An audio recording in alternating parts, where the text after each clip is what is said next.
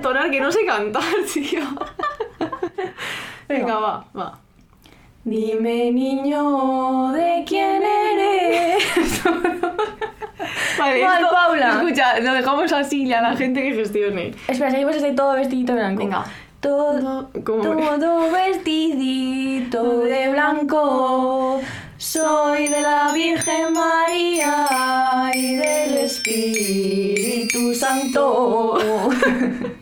Le he puesto un poco de, de Jota riojana, ¿sabes? Bueno, sí, sí, sí, o algo así. Bueno, pues eso. Qué niño, qué Espíritu Santo y qué niño muerto. Bueno, Está muerto, además, de verdad, Sí, ¿no? claro. O ya ha nacido. y bueno, y murió. Pero hasta Semana Santa que no vuelve a... ¿no? No, resucita, claro. O sea, está muerto de aquí a Semana Santa. Sí. Ah, mira, claro. Que sí que es un niño muerto. ah, no, será no. Ahora está vivo, pero será un niño muerto. Bueno, Bueno, mira, eh, Vale. hola, hola, ¿qué tal? ¿Cómo estáis? Bienvenidos tal? y bienvenidos de nuevo a Punzadas Sonoras. ¡feliz año! ¡A España! Feliz año a España y a toda Latinoamérica y a Al todo mundo. el mundo que nos escuche. Sí. Eh, normal, este no es, no es como empezamos normalmente los podcasts. Pero podría ser una nueva dinámica que sea el, el siguiente. ¡Ay, del chiquirritín! chiquirritín! Eh, claro, acaba de pasar la Navidad. No estamos en Navidad, ¿no? Todavía. Bueno, estamos, pero digo que acaba de pasar el día de Navidad. Claro, es verdad que hay un día. Claro, Es Inés. que en estas cosas estoy un poco perdida, porque como no me bautizaron ni nada, ¿sabes? Yo catequesis y eso, nada, cero. Claro, entonces no sabes que el día 25 de diciembre No sé la nada. gente se reúne para comer. Bueno, el yo, niño muerto. yo concretamente este año me reuní con la gata. y con un plato de macarrones. Fue Mira. estupendo, la verdad. Una Navidad entrañable. Pues sí, pues sí.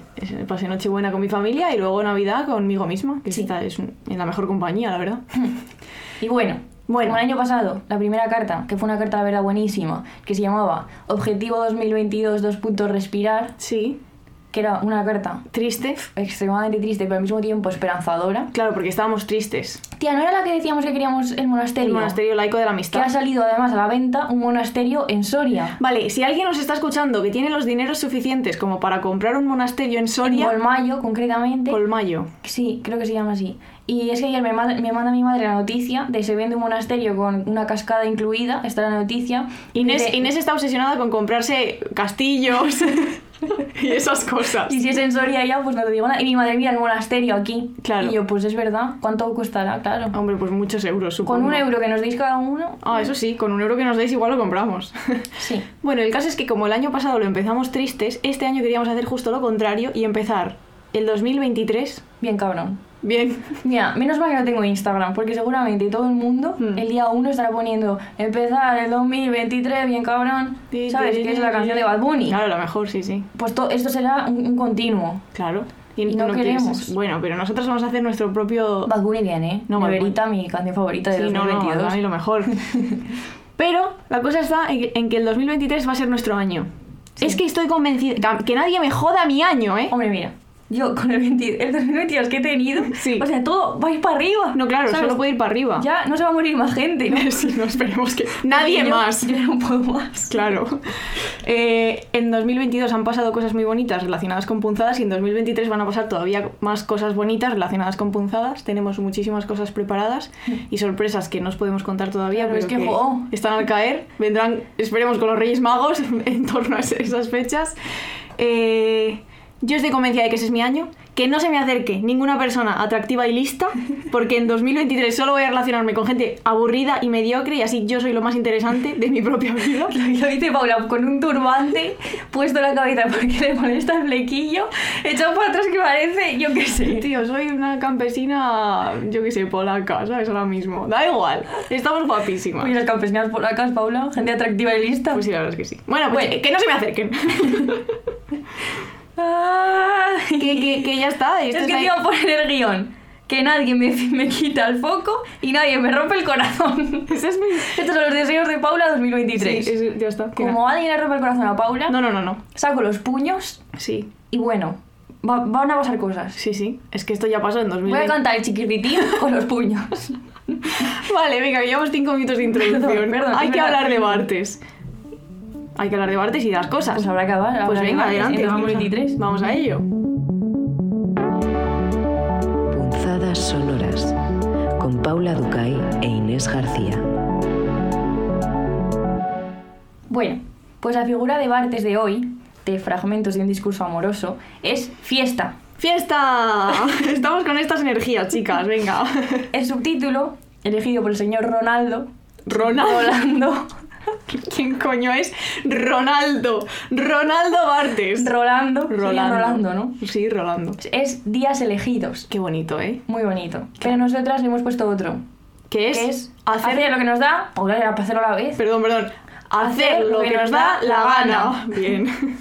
Entonces, es importante este subtítulo porque en este episodio vamos a hablar de elección y de priorizar hacer lo que nos gusta y de no hacer cosas solo por puro compromiso. Compromiso no está bien. ¿Sabéis que Paul Mezcal y la otra ya no están comprometidos? Bueno, bueno, luego hablamos de gente que corta. Al parecer. Bueno, Venga. y dice Bartes, la fiesta, para el enamorado, es un regocijo, no un estallido. Gozo de la cena, de la conversación, de la ternura, de la promesa segura del placer. Un arte de vivir por encima del abismo. Es decir, Sí. o sea que creo que si alguien me preguntara esta pregunta absurda de qué es la felicidad o qué es para, para ti estar bien o qué es, es para es que lo de para mí es un arte de vivir por encima del abismo totalmente Es que como claro, esquivar atravesar esquivar lo malo, todo el rato atravesar lo malo. abismos Sí. Y, estar por encima. un poco Sí, sabes pero siempre sabiendo que está ahí pero diciendo ojo pero no se cae, sí. Y esta frase preciosa la metió don Gustavo Cerati, que es mi última obsesión musical, que es el, el cantante de Soda Stereo, esto la gente ya lo sabrá, que yo acabo de llegar, pero la gente no es imbécil, y lo metió en su disco como solista, Allá Vamos, que era su cuarto disco, en la canción Medium, esos son todo temazos, y Medium también es un temazo. Y está claro que Cerati leyó fragmentos de un discurso amoroso mientras componía Allá Vamos, porque está lleno de referencias, o sea, frases copiadas de Bartes, y en esta dice el arte de vivir por encima del abismo. Y yo cuando escuchaba la canción decía, jo, esta es mi parte favorita de la canción, lo de vivir por encima del, abis- del ¿Por qué abismo. Y luego fui a Bartes y dijo, pero cabrón. Bueno, este señor argentino, estupendo, maravilloso, bueno, está muerto, pero yo qué sé, ¿sabes? Viva. Y viva Argentina, que ha ganado el Mundial, y tenemos que tener la misma... En 2023 hay que tener la misma, Argen- la misma Argentina que los argentinos, la misma energía que los argentinos cuando, cuando ganaron el Mundial. de y tenemos que ir a Argentina porque Pues si no vuelvo ya a mi país Sí. moriré Ya, es verdad. entonces hay que volver La gente nueva va a pensar que eres, que eres argentina. ojalá pero y, no. y eres riojana. Bueno, hay distintos tipos de personas. Esto es otra cosa que es así. sí, es así. hay gente que vive permanentemente atada al deber, los santos kantianos, que de Sí. esto ya hemos hablado en una carta con una señora mágica que se llama María. ¿Se llama María? ¿O María son todas nuestras No, mecenas? María eh, von Herbert. Claro, ¿no? María, ¿no? Claro, María. Sí, sí. Bueno, esta historia está en una carta, os la recomendamos mucho, la verdad. Y no la contamos también en un podcast, puede ser. Puede ser, sí. Bueno, eh, entonces estas personas ¿no? que están atadas al deber o a la norma, al compromiso, y eso en parte está bien, porque hay que tener normas, ¿no? Hay que tener sentido del deber, Sí, para algunas cosas. para punzadas. Por ejemplo. Nosotros tenemos mucho sentido del deber. Sí. Pero a veces nos pasamos, ¿no? Y nos liamos nosotras solas y dejamos de hacer cosas o hacemos cosas por miedo a qué van a decir la gente, por la presión, presión, por la presión social, por la inercia, etcétera. Sí. Claro, ¿y quién no se deja arrastrar por las normas y la presión social? Pues un personaje estupendo que es Wednesday Adams o Miércoles Adams. Hemos visto la serie. Claro, hemos visto la serie. Además, la veíamos juntas Sí. en nuestra cama, porque Sí. somos un matrimonio. Bueno, la cama de Nacho, Ah, realmente. Bueno, la gente nueva va a decir, ¿qué? o sea, Inés tiene un compañero de piso que es Nacho, que produce el podcast. que es nuestro productor, que es mi amigo, y entonces Nacho se fue de viaje, Mm. y entonces yo me mudé a la habitación de Nacho para estar en la misma casa que Inés y, y- y hacer el business, que es punzadas, y entonces por las noches, pues veíamos miércoles. Sí. Muy bien, la verdad. Nos lo hemos pasado A mí me da un poco de miedo. Tío, es que de repente se tapa los ojos y yo, ¿qué hace esta chica? me da miedo Voldemort. Y, y en la serie sale un monstruo también. Y. Bueno, sí, está, está bastante entretenida.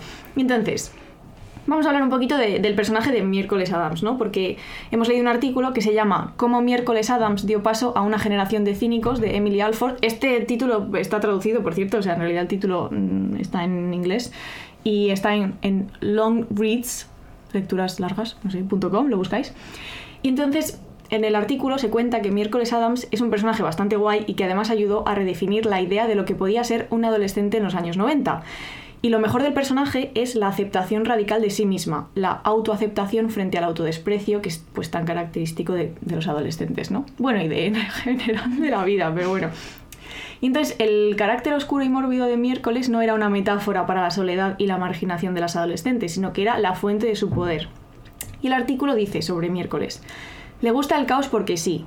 La ambición de su vida es ser sentenciada a la hoguera por una masa enfurecida después de haber bailado desnuda en la plaza del pueblo.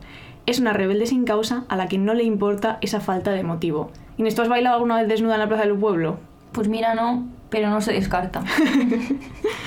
y también eh, habla de cómo en la segunda película de la familia Adams, que se llama Venga, Inés. ay, Adams Family Values, Muy bien. Perfecta pronunciación, Pues sí. mandan a miércoles y a su hermano a un campamento de verano donde les someten a torturas. Y entonces lo interesante es que la tortura para un niño de la familia Adams es pues ver películas de colores, cursis. Esto también aparece en la serie, ¿verdad? Sí. Cuando el chico le... Bueno, no voy a contar nada que luego cuento spoilers. Sí. Y entonces los niños tienen que representar una función sobre la historia del Día de Acción de Gracias. Otra palabra en inglés, Paula, que quieres matarme? Tía, Thanksgiving. Inés de Wisconsin. Y miércoles, que hace de India, dinamita la función y se revela, ¿no? Cambia el texto, otra que era un whitewashing. Dilo bien. Y la gente, si, se- si te ríes, no se entera. Que era un whitewashing De la historia. de la historia. Sí. Esto a mí pasa en, en miércoles. Sí. Con otra cosa, pero bueno. Em, y se contaba una historia edulcorada, ¿no? Se insultaba a los indios y no se mencionaba pues ni la dominación ni la violencia.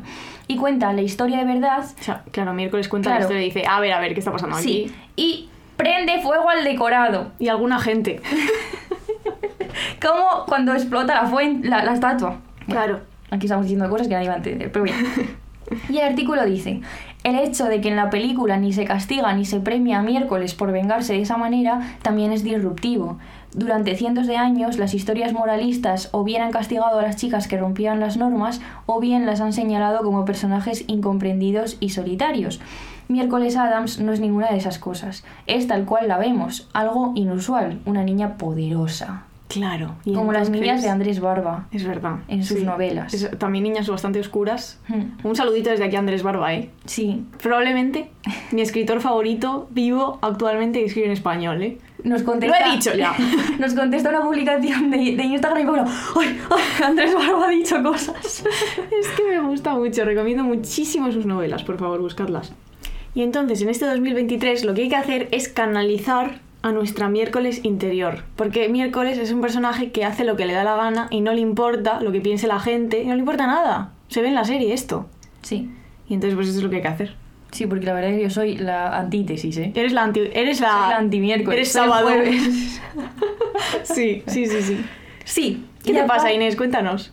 Tengo un pelo de la gata en la boca. bueno, venga, aparte de eso.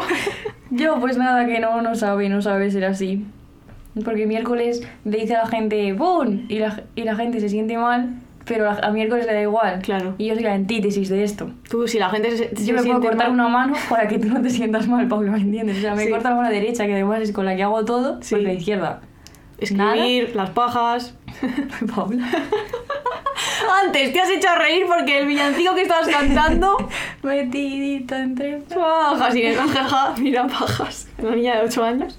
Bueno, Venga. ya me está haciendo algo, pero ya Paula, claro, me distraes. ¿Qué estaba diciendo? Bueno, eso, que no sé decir que no. Y que no sé decir a la gente cosas que le hagan sentir mal. Y también queríamos decir justamente que hay que aprender a hacer lo que nos da la gana. Sí. Y ju- conjuntamente a esto, Sí. decir que no. O sea, no hacer lo que no nos da la gana hacer. Claro. Esta es otra manera de, eh, de hacer una frase. Muy bien, una, decir, una clase de es gramática. el subtítulo pero invertido, Claro. en negación. Eso, vale, bueno. Efectivamente, así es. Y hay que saber decir que no a la gente que se sube al carro cuando algo va bien y te ofrece cosas, pero no porque le interese realmente lo que tú estás haciendo, sino porque le interesa lo que le interesa. La fama. Intereses ocultes. ¡Ya va a cantar! Es que ahora esta chica, ¿qué es? ¿Qué es? Mala Ros- más de la fama no va a quererte. Es, es un temazo, yo qué sé. Vale. Y hay que cuidar la esencia de las cosas que haces. Y ser honesto, Pablo, porque la gente no es honesta con las cosas que No. hace. Y esto lo hemos estado hablando mucho últimamente porque al final pues tenemos proyectos y cosas que nos, han, nos cuestan mucho trabajo y tomamos decisiones vitales orientadas a estas cosas. Y, y- y no es solo la... Decisiones vitales fuertes del estilo dejar trabajos y mudarse a Madrid, ¿eh? O sea, no estamos Sí. hablando de decisiones vitales de a ver qué desayuno hoy. Sí, y al final muchas veces dices, jo, he gastado muchísimo tiempo y muchísimo dinero en algo, pero también hay una cosa muy importante que es proteger las ideas. porque las ideas no, no se pagan con dinero, Paula. No. Y cuando has estado mucho tiempo eh, pensando, es que me está costando mucho hacer este discurso porque tengo que estar evitando decir nombres, Ya. palabras, ¿sabes? Sí. Estoy- mi cabeza ahora mismo es un hervidero, es un vergel. Secretito. Sí. Y, y eso, ¿no? Que has estado. eh, hay muchísimas lecturas detrás de muchas cosas y, y, y parece que dices las cosas y salen de la nada, pero en realidad no. Salen de años de trabajo, de años de lecturas, de años de pensar. Y entonces eso hay que protegerlo, porque rápidamente la gente se lo queda. Se lo quedan, se lo apropian y parece que es suyo y no. Y eso no te lo pueden pagar con dinero, porque no te lo pagan con dinero. que Y un encima no te lo pagan. Esto es un problema. Pero es que encima tampoco con reconocimiento. Y el reconocimiento y la honestidad cuando tú utilizas ideas de personas que no eres tú, es muy importante, ¿me entiendes? Porque esas personas han invertido trabajo, esfuerzo y muchas cosas. Y tiempo. No voy a enfadar, pero me enfado a veces. Sí, pero hoy no estamos enfadadas así. porque hoy estamos de fiesta en este podcast. Sí. Y la fiesta también tiene mucho que ver con tener pasión por las cosas y porque las cosas nos gustan de verdad. Y por eso, pues, pues, pues, pues las queremos y las decimos. es que estás dando unos rodeos. Es que no puedo nadie, esto es un calvario. Bueno, que hay que tener pasión de las por las cosas y no solo estar detrás de las cosas porque están de moda. Eso. Esto es una cosa que es así. Aitana. Y queríamos, mm, porque, jo, nos fastidia un poco esto, que a ver, ahí tan adelante, además eh, me encantan conste- los vídeos estos que han salido de antes de cortar con su novio, que le odia claramente, ¿los has visto? No. En la promo de su, de su película Sí. o serie, o no sé lo que es, em, que ya lo habían dejado al parecer, pero no les dejaban decirlo porque había que promocionar, promoción. sí. Pues ya se nota que se odian, son, unos vídeos mágicos, Ay, entonces Aitana, un 10. Pero más allá de eso, siempre la gente, y escuchamos mucho este discurso de contraponerla a Amaya como modelos de éxito, diciendo, Amaya ganó Operación Triunfo, pero ahora no ha triunfado, sin embargo, fíjate a Aitana, ¿no? Y es como es que a lo mejor tienen metas distintas y en su cabeza primero, o no, no les mueve el éxito solamente, o tienen ideas de lo que es el éxito para ellas distintas. Entonces, Aitana hace muchas colonias y, y- y mercantiliza Sí. su imagen, ¿no? Esto es así, está bien o está mal, a cada uno le puede parecer, a mí me parece mal, pero a cada uno le puede parecer. Si os Mm. queréis comprar por Reyes la, la colonia de Aitana, Está en los pues mira, supermercados. mejor que la de Bustamante. Pues, también te digo, ¿sabes? Bueno. Sí.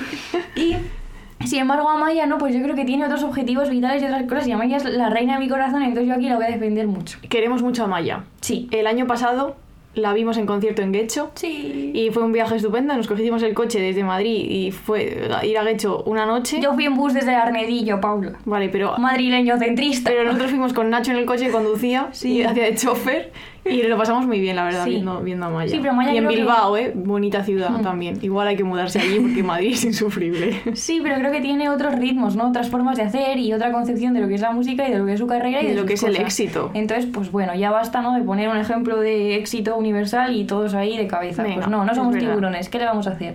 Bien, otro problema de decir siempre que sí, que esto lo hago yo mucho, Sí. con respecto a la relación de los demás, que luego esperas que los demás también van a hacer lo mismo, y es decir siempre que sí, y hacer lo mismo que haces tú. Esto no pasa, tú te decepcionas, pozo de miseria. Es, va así, ¿no? Va así. Entonces, pues no, no hay que decir siempre que sí, a mí eso me cuesta mucho, hay que hacerlo. En 2023, Paula va a dejar de chascarse los huesos y romperse el, todo el poco colágeno que le queda. ¡Paula! y yo voy a dejar de decir que sí a todo. Bien, Vale. ya está. Ya está. El delirio este, ya está. Hemos hecho algunos alegatos, vendrán otros, en fin. Y ahora vamos a hablar un poco del nuevo libro de Vivian Gornick, que es el libro que se titula El fin de la novela de amor, que está maravillosamente editado en sexto piso, como siempre, los amigos de sexto piso un 10. Y entonces Gornick analiza en este libro diversos personajes de novelas y alguno real, porque tiene un capítulo donde habla de, de la relación entre Martin Heidegger, puto nazi, y Hannah Arendt, que esto hablamos, es que nos adelantamos a Vivian Gornick, ¿sabes? Como, como... No es broma esto. Pero hablamos de ello en nuestro episodio... ¿Vivian Gornick nos ha copiado? Sí. Sí, a denunciarla. Toma por culo. mierda, y una bonita. Bueno. Eh, entonces hablamos de su relación, pues muy interesante, en, en el episodio de carta, ¿no? Sí, en el primero. se mandaban cartas. Eh, bueno, y la cosa es que Vivian Gornick también habla de una novela que se llama El despertar, que es de Kate Chopin, o Chopin, o como se pronuncie. Que también hemos hablado ya de esto en algún podcast, pero vamos a ver qué es lo que dice Gornick. Entonces, Eh, cuando Chopin, es que Chopin, Chopin. seguro que no se pronuncia así, tío. Di Kate. Kate, cuando, es que Kate no, tío, Ya, porque ya, la- ya, el pero apellido. C punto, decir. Chopin, Chopin, Chopin. Bueno, cuando Chopin. publica El despertar en 1899, la novela genera muchísimo revuelo y muchísimo escándalo. Y dice Gornick sobre esta autora, había descubierto que el matrimonio era un enfrentamiento de voluntades. Uno u otro de la pareja estaba constantemente sujeto a una presión amable, sutil, amorosa, para que mudara de forma, para que se sometiera, para que se plegara al antojo del otro. Por lo general, era la mujer la que llegaba a la vida marital con menos experiencia, verde e ignorante. Claro, estos matrimonios, ¿no? De antes y de ahora, pues no sé, menos espero. Entonces vamos a contaros un poquito el- la trama del despertar, que es una novela que todas y todos deberíais leer, pero bueno, la protagonista del despertar es Edna Pontelier, de 28 años y tiene dos hijos y está casada con Leons, un corredor de bolsa. Y estas fam- esta familia veranea en, en un sitio cerca de Nueva Orleans con una playa estupenda y hay allí una serie de personajes que rodean a Edna y que per- personifican como distintos modos de vivir y de amar. Y Edna conoce allí a Robert Lebrun, o Lebrun, o Lebrun, o como sea. que básicamente le pone cachonda. y entonces su sensualidad despierta, algo problemático que en tu sensualidad despierte después de haber tenido ya dos hijos, pero bueno, ¿vale? Y entonces Edna pues siente su cuerpo más vivo, aprende a nadar, comienza a sentir una pasión por Robert y a raíz de esto descubre, en palabras de Gornick, que no tiene interés ninguno en ser ni esposa ni madre de nadie. Es que, claro, Claro, de repente dices, ¡ay! el descubrimiento. Sí. Y entonces Robert, a pesar de que siente lo mismo por Edna, se asusta. Qué raro, un hombre asustándose. Y entonces huye a México. ¿Qué es lo que voy a hacer yo la próxima vez que me pase algo? Es huir a México. Es que es un plan maestro. Entonces, ¿qué pasa entonces cuando acaba el verano y Edna tiene que volver a la ciudad? Bueno, pues que se le va un poquitín la pinza, ¿no? Porque pasa de limpiar la casa, pasa de cuidar de los hijos, no hace ni caso a su marido y se dedica pues a pasear por la ciudad cual vagabunda errante. y hasta se echa un amante nuevo, aunque el jambito no es que le guste demasiado. Después Robert vuelve y pasan cosas que nos contamos porque el final es muy fuerte y bastante impactante y no queremos destriparlo. Hmm. Y Gornick dice, más a menudo que los hombres, las mujeres despertaban del, la- del largo sueño de la adolescencia y se encontraban atadas a perpetuidad a sus vidas, sin comprender en absoluto cómo habían llegado a eso. Tras el despertar, los hombres sabían cómo sacar mejor partido de ese bautismo de fuego. Las mujeres se quedaban mirando el fuego. Los hombres no tenían que aprender, o siquiera entender, el imperativo de la voluntad, nacían con él. Las mujeres, en cambio, una vez que tomaban conciencia, con frecuencia quedaban paralizadas. Claro. Qué ¿Qué hacemos cuando encontramos nuestra voluntad? Hmm. Es muy difícil, ¿no? Estar en una situación en la que tú quieres hacer una cosa, pero la vida te empuja a otra o las circunstancias no te permiten hacer lo que quieres. Y entonces, en 2023, es que la, la canción de Bad Bunny en la cabeza, tío. Dentro de nuestras posibilidades, pues queríamos hacer este alegato por hacer lo que verdaderamente nos gusta o nos hace felices. Y pasar tiempo con la gente que verdaderamente, pues, nos importa. Esto a veces implica dejar ir a algunas personas, yo no tengo amigos, es una cosa que es así, y hay que dejar ir a algunas personas o a parejas. Y esto nos gusta mucho porque el 2022 ya se dice en Twitter que ha sido el año de las rupturas, entonces os animamos desde aquí a romper con gente, sobre todo si es Piqué o Iker Casillas, claro, son unos dementes. Entonces, Sí. bueno, pues ya está, hay que romper las cosas. A Inés le hace mucho Esto está ilusión. feo, eh, creo. Sí, pues una zorrita. Ya, Estás en bueno, una etapa esto de tu vida. Esto es fruto de traumas personales que Claro. no traeré aquí. No. Pero me, me gusta un poco que la gente rompa, que las Claro. parejas rompan. A veces no. Sobre todo cuando son parejas de estas, pues como Aitana y el otro, ¿sabes? Pareja idílica, eh, absolutamente a ojos de la sociedad. ¿Quién, quién fuera Aitana, no? Y de repente se destapa el pastel, que es que se odian. Pareja se- idílica. Se detestan. Esto, los escritores norteamericanos del siglo XX nos han enseñado muy bien que las parejas idílicas nunca lo son. Nunca existen. Y entonces a mí cuando se destapa el pastel, pues me da un poco de Y ilusión. dices, pues qué rico el pastel. ¿O cómo? Que también lo ha dejado eh, Vargas Llosa con la Preisler. Sí. Que, que bueno, yo qué sé, ¿no? Pues otra pareja que claramente idílica, pues muy idílica a mí no me parecía, pero bueno, bien, yo qué sé, ¿no? Y, y todo este, mm, esta cosa de, de, de Tamara Falcó, que ahora es novia del que iba a ser el padrino de sus hijos con el otro. Mira, yo no entiendo nada, me pero. encanta porque el otro la llamado como rata. no entiendo nada de Bueno, nada. Ya, no sé. Aquí mucho cotillo, poca filosofía. Para los señores que estén escuchando esto por primera vez, como recibo una crítica en este sentido, Me cago en, en el niño muerto. Ay, por favor, Inés. Que era. Que no, que no. Bienvenidos y bienvenidas todas las nuevas y nuevos oyentes y hablamos mucho de filosofía. Claro, y- pero hay de todo, hay días un poco más, ¿no? Pues bueno, hoy, es hoy- año hoy es un nuevo. día de fiesta. Hoy es año nuevo. Claro, joder. celebrar. Que escuchen mitologías y el placer del texto. Ahí ya hay que les viene fuerte. Y vamos a celebrar, como siempre, ¿no? Con un poco de comunismo. La gente va a decir, vale, este podcast va de, de cotilleo y comunismo, las dos Cs importantes en la vida de toda persona. La verdad que el cotidiano y el comunismo son dos cosas que me gustan particularmente. Sí. ¿Qué más cosas por C nos gustan? El colacao. ¡Oh, por acá! bueno, bien. Bueno, adelante. vamos a hablaros un poquito, hablando de matrimonios, este no sabemos muy bien si era idílico o no, pero os vamos a hablar del matrimonio de Laura Marx y Paul Lafargue. O Lafargue, es que... Bueno. Entonces, Paul Lafargue era conocido por su texto, bueno, es conocido por su texto El derecho a la pereza y Laura Marx fue militante por el movimiento obrero, hija casualmente de Karl, Karl Marx, un De señor Carlos. de Carlos Marx, y difusora de la obra de, de su padre. Entonces vamos a contaros un poquito su historia y luego leemos un poquito de El derecho a la pereza, que está muy bien. Paul y Laura se conocen en la primera internacional. es que, tío, me parece tan como... ¿Quién, quién estuviera allí, eh? En la primera inter- ¿Quién, ¿Quién buscara un novio en la primera internacional? Es que, bueno. Bueno, y entonces se casan en 1868. Tuvieron una vida personal muy dura porque todos los hijos que tuvieron murieron muy pequeños y por supuesto sufrieron pues episodios de persecución y acoso policial, sobre todo tras la Comuna de París. Hicieron un montón de cosas de rojos, como introducir el marxismo en Francia y España. Gracias por, por la Gracias. parte que nos toca. y ayudar a papá Marx con la traducción al francés de El Capital. Que eso, menudo trabajo, ¿eh? Ojo. Cuando tenían cerca de 70 años, que era bastante anciano, o sea, eran bastante ancianos para la época, eh, tenían problemas de salud y no tenían hijos, entonces decidieron suicidarse juntos. Lo tenían ya planeado, ¿eh? Porque no querían vivir una vida que no fuera independiente. Y esta es la nota que dejó Paul Lafargue escrita el 26 de noviembre de 1911. Estando sano de cuerpo y espíritu, me quito la vida antes de que la despiadada vejez me arrebate uno tras otro los placeres y las alegrías de la existencia, y de que me despoje también de mis fuerzas físicas e intelectuales, antes de que paralice mi energía, de que resquebraje mi voluntad y de que me convierta en una carga para mí y para los demás. La verdad es que, o sea, a ver, Me recuerda a Midsommar. Sí, La- la peli de que Florence visto, Pugh. sí. Eh, que literalmente los señores de cierta edad con este argumentario se, bueno, se tiran por un barranco. Literal, ¿eh? Pero me parece como un poco, no es, que- no es que vayamos a hacer aquí una puta apología al suicidio, faltaría más. El suicidio es un problema social que hay que atajar y se habla poco de ello y hay que, hacer, hay que hacerlo mucho mejor. Pero es verdad que es como un- una expresión radical de libertad, Llevada al extremo, a un extremo al que, no debe- al que no deberíamos ir, pero es como, bueno, pues nada, pues decido morir, ¿no? Y se murieron. Además, yo qué sé, a mí me da un poco de miedo llegar a la vejez, ¿eh? Sentir el miedo ese del final.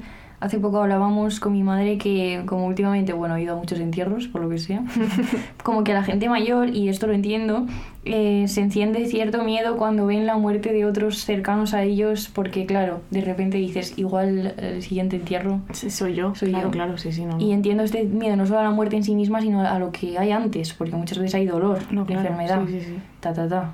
Y esto es un problema. Esto es algo que hemos hablado también como en pinceladas a lo largo de punzadas de, de qué importante es poder elegir cómo quieres pasar los últimos Hmm. mm, años de tu vida, ¿no? Sí, y entender la muerte como una parte más de la vida, porque no es que llegues al final y entonces ya, bueno, pues a ver, que sea como sea, Mm. es que es una parte fundamental de tu vida, es el final, ¿no? Sí. Bueno, y entonces, volviendo al señor Lafargue, ¿por qué luchaba? Pues su texto eh, más famoso, El derecho a la pereza, eh, comienza de la siguiente manera. Una extraña locura se ha apoderado de las clases obreras de las naciones en las que reina la, civilizaci- la, civilización capitalista. Esa locura es responsable de las miserias individuales y sociales que desde hace dos siglos torturan a la triste humanidad. Esa locura consiste en el amor al trabajo, en la pasión fu- furibunda con el trabajo, que lleva hasta el agotamiento de las fuerzas vitales del individuo y su prole. Mira, voy a dedicar este párrafo a mi padre, Eso es, muy bien. que le viene muy bien en este momento vital. A este Eso. señor. Álvaro, Ya vale trabajar, papi. suficiente. Yo trabajo desde los seis años, entonces ya está bien. Literal, esto no es una exageración, ¿eh? Sí. O sea, que es que la- cu- cualquier persona que diga eso dice, ah, bueno, No, ha no. dicho los seis, como puede decir los Es 12. literal. No, no, literal los, Los, seis. los carros de heno empezaron pronto. Pues bueno, Entonces queríamos hablar, obviamente, no de que no hay que trabajar, porque hay que trabajar, porque hay que comer, porque somos pobres, la gente rica hay que matarla toda. Yo no soy Entonces- pobre, ¿eh? Bueno, Paula. Vale, pero es que no me puedo meter en este saco. Ya, bueno, yo tampoco soy pobre en Alguien me apedrea. Bueno, ya, pero... Esto, hay un texto muy chulo de, de Peter Singer que habla Sí. de cómo eh, estamos, o sea, hay unas diferencias tan abrumadoras entre unas personas y otras económicamente, socialmente, que claro, hay eh, eh, pobreza extrema y riqueza extrema. Y entonces es muy difícil colocarte en esa, ¿no? Claro. Eh, claro, somos pobres con respecto a qué, sí, somos ricos con respecto a qué, Claro, sí. claro. Entonces, bueno, aquí, en fin, todo con muchos matices. Bueno, que no, ni tú ni yo nos vamos a morir de hambre. Y hay No. gente que sí, por desgracia. Sí. Pero que igualmente hay que trabajar porque Sí. hay que trabajar. Claramente, hay Pero- que pagar este piso en el que estamos grabando ahora mismo. Efectivamente. Es un calvario. Bueno, pero lo que queríamos decir es un poco esto de que no, no tenemos que, que- que darles a las empresas nada más de lo que se merecen porque no se merecen nada en general. O sea, La empresa que nosotros vamos a montar, sí. es Pero verdad. las empresas Punzadas para- S.A. Pero las empresas para las Puntadas que trabajamos, no. Entonces, si la empresa te trata bien, vale. Pero si sientes que eres una puta pieza más de un engranaje gigante, pues nada. Hay que hacer tu trabajo, salir a la hora, fichar cuando estás todavía saliendo por la puerta, aunque te digan ce- 50 veces, no, tienes que fichar cuando abandones tu puesto de trabajo, ¿vale? No te puedes ir Nah, a ni poner el caso abrigo nada. y luego fichar. Mira, cómeme el coño que llevo aquí 8 horas en una caja y no me dejas ni salir a beber agua. Y se me duermen las piernas porque no me puedo mover, entonces, mira, ¿vale? A las 10 menos 20, en vez de hay 45, a lo mejor me voy. Muy bien hecho, Inés. Bueno, y no se puede regalar horas gratis porque encima me están pagando la hora, ¿cuánto? ¿6 euros? ¡Uy! Que me estás pagando 6 euros la hora. y eso, Que va a venir la Yoli con un palo. pues debería la y yo. le va a dar un palo a la empresa. La verdad. Y, y a ti por tonta. Al hilo de esto yo quería contar una anécdota de una amiga, y es verdad, ¿eh? O sea, es una amiga, no es que la amiga sea yo, una amiga que me contó que empezó a trabajar en una empresa que está ahora trabajando, no lleva mucho tiempo, y no es que esté fatal, pero tampoco le gusta muchísimo, o sea, es como, bueno, no le pagan demasiado, tal. Y que al poco de empezar a trabajar en la empresa, como a la semana, le ofrecieron un puesto de trabajo en otro sitio con un sueldo mejor y que le gustaba más el trabajo. Y la tonta de mi amiga dijo, no, pero claro, me da cosa irme porque acabo de empezar en un sitio y llevo solo una semana y como, uf, no sé, ya como que me he comprometido con esta gente en su periodo de, de- como de prueba. Y entonces no se fue.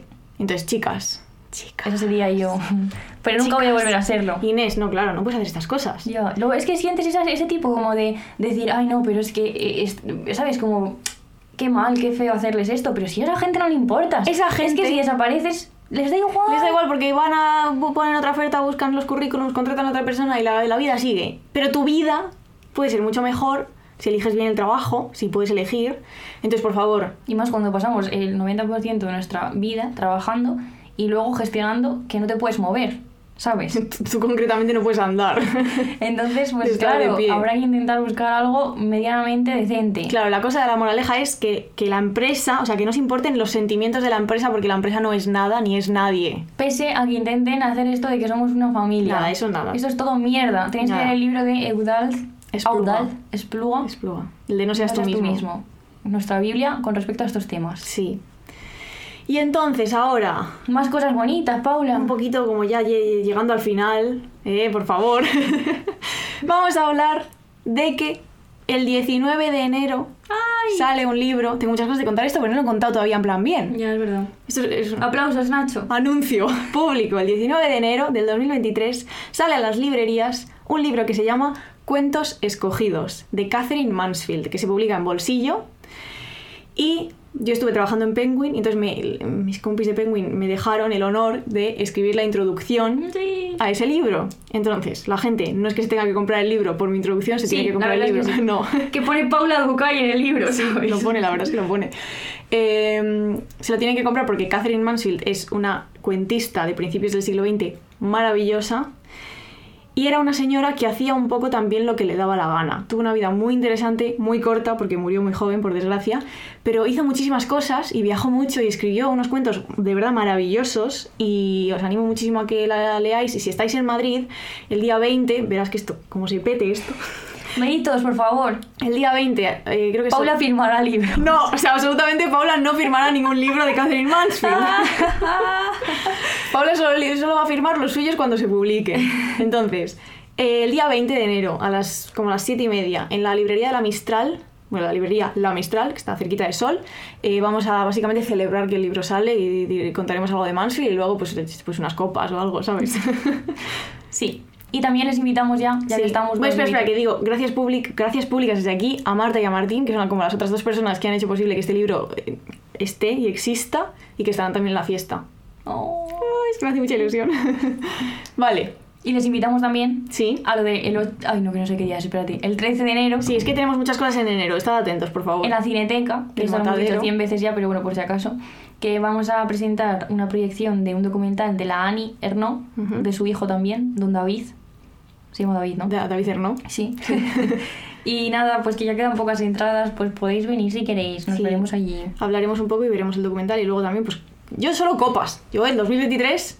Yo Bueno, de- espera, claro, es que Ana Paula ha No. pasado de ser, eh, ¿cómo se llama cuando no bebes? Abstemia. Eso. a todo el rato querer, bueno, pues... Oye, tampoco te pases que no, no soy alcohólica, pero es verdad. Es que no quiero hacer un alegato por el alcohol, pero yo he vuelto a beber y estoy más contenta. hostia. Pero no, no, no, cuidado con eso, poca broma, ¿eh? Vale. ¿Quieres leer la cita del maestro musulmán? Ah, no, no. Bueno, sí, vamos a pasar del otro. Sí, el ver, maestro es que- musulmán. Espera, que no un poco bebe. de orden y conciencia. Sí. Madre mía, bueno, a ver, estamos haciendo una cosa últimamente que es en vez de ir a las librerías ya diciendo eh, este libro hay que comprarlo porque lo he visto en Twitter o porque me han dicho, porque tal, intentar un poco la improvisación.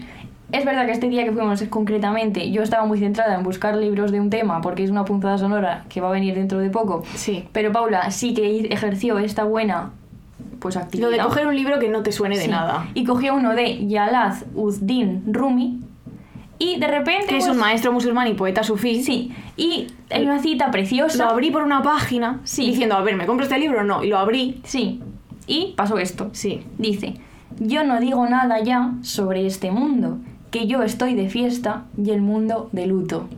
Que podría ser una, una frase perfectamente de Rigoberta Bandini. Sí. O sea, pero, pero que sí. absolutamente. Que por cierto, vamos a decir que estuvimos en su concierto y fue una tremenda fiesta. Sí, es buena fiesta. Lo pasamos muy- extremadamente bien. Es una performance acojonante la que tienen montada. Sí. fue chulísimo. ¿Y qué pasó? Pasó una cosa. ¿Qué pasó? Que salió a Liz. Ah, es verdad. Que salió a. Liz. Es que nos encanta Liz, de verdad. A Liz hace una fiesta, pero en No hemos ido porque estaba en, el Prat y no estamos claro. en el Prat. Aliz, haz una fiesta de Navidad en Madrid, por fin. Una fiesta de fin de año en enero, por favor. vale, y entonces, otra de las frases que vienen en la figura de fiesta de fragmentos de un discurso amoroso es: ¿No es acaso nada para ti ser la fiesta de alguien? Una frase preciosa, por supuesto. Y entonces queríamos contaros nuestras fiestas, en plan, Mm. ¿quién es nuestra fiesta? ¿O qué es nuestra fiesta? ¿Qué es para nosotras la fiesta? Sí, y además me ha gustado mucho como hacer esta, esta punzada, porque es verdad que yo últimamente tengo una relación como... mm, ay, ya no me salen las palabras. Como mala. Complicada. Pero res- iba a decir como resquebrajosa, pero no es eso. Bueno, no es otra sé. palabra. Bueno, no sé qué Bueno, palabra tenebrosa. Sí. Con la fiesta, también porque la entiendo como en un sentido muy concreto y muy tal, eh, y creo que también queríamos hablar un poco de esto, con una fiesta que quizá disfruté mucho en mi adolescencia, pero que ya no tanto, y no pasa nada, ¿no? Supongo que Es la fiesta clásica de salir, beber. Sí, el rollo de siempre, meterme mil rayas, andar con la gente. Mira, me gusta mucho también, bueno, en fin, da igual. Eh, Sí. em, esas canciones iba a decir, pero bueno, luego, en realidad, no mucho, un poco. Venga, Inés, Bien, céntranos. perdón. que las fiestas van cambiando y van evolucionando y no pasa nada. Siempre hay un poco de nostalgia con estas cosas, ¿no? De, ay, bueno, las verbenas. Mm. Disfruté mucho las verbenas. Ya, pues bueno, pues ya me ponen bastante triste. ¿Qué le vamos a hacer, no? Verbena es una canción de novedades Carmiña. También. Buenísima. Como Paula, su Sí. fiesta de antes, que era ir a casa de sus abuelos de pequeña. Pues bueno, otras fiestas Mm. evolucionan. Pero ya no puedo, pues están muertos. Ay. Desde hace 10 años. Ay. Sí. Bueno, ¿y las fiestas ahora, Paula, cuáles son tus A fiestas? ver, mis fiestas. Yo, cada vez que me llega un audio de mi amigo David, es una fiesta. Es que son tan graciosos, tío. David no escucha el podcast porque está ocupado leyendo una media de 130 libros al año. Esto no es una exageración y es, un- es un- una persona que se dedica a la edición y a los libros y, y es estupendo. Pero es que me llega un audio, me llegan unos audios sobre, la- sobre el panorama literario con un grado de, de- de- de humor. Y, y que, que le digo mucho que tenemos que hacer un podcast porque es que la gente debería escuchar a David. David, te quiero mucho. Le mandaré como este cachito para que lo escuche, que le hará mucha ilusión, que nos apoya mucho desde Alta Marea, que es donde trabaja. Una editorial estupenda. Y, y nada, y esa es una de mis fiestas. La fiesta de Nochevieja, que está a punto de suceder. En mi casa, Sí, porque esto va a salir el día 1 para que... Si estáis con resaca, ánimo. Eh, pero que todavía no tenemos outfit. Tenemos que ir luego a ver si encontramos algo. una outfit de zorritas. Claro. Para estar en casa, por otra parte, Sí. que yo digo, bueno, pues podía estar en pijama. Sí, Pero bueno, sí. habrá que vestirse un poco. Sí. ¿Y, cuál otra? Pues mi, cada concierto de Alice para mí es una fiesta. Ya, O para sea, mí mi objetivo de 2000, el único propósito de 2023 es ir a más conciertos de Alice que en 2022. Es decir, tengo que ir a cuatro conciertos de Alice en 2023. Mira, ya tenemos uno, ya tenemos uno en marzo, sí. Vale, mis fiestas. Sí. Los clubes de lectura de punzadas, por supuesto, Sí. porque de repente me encantan.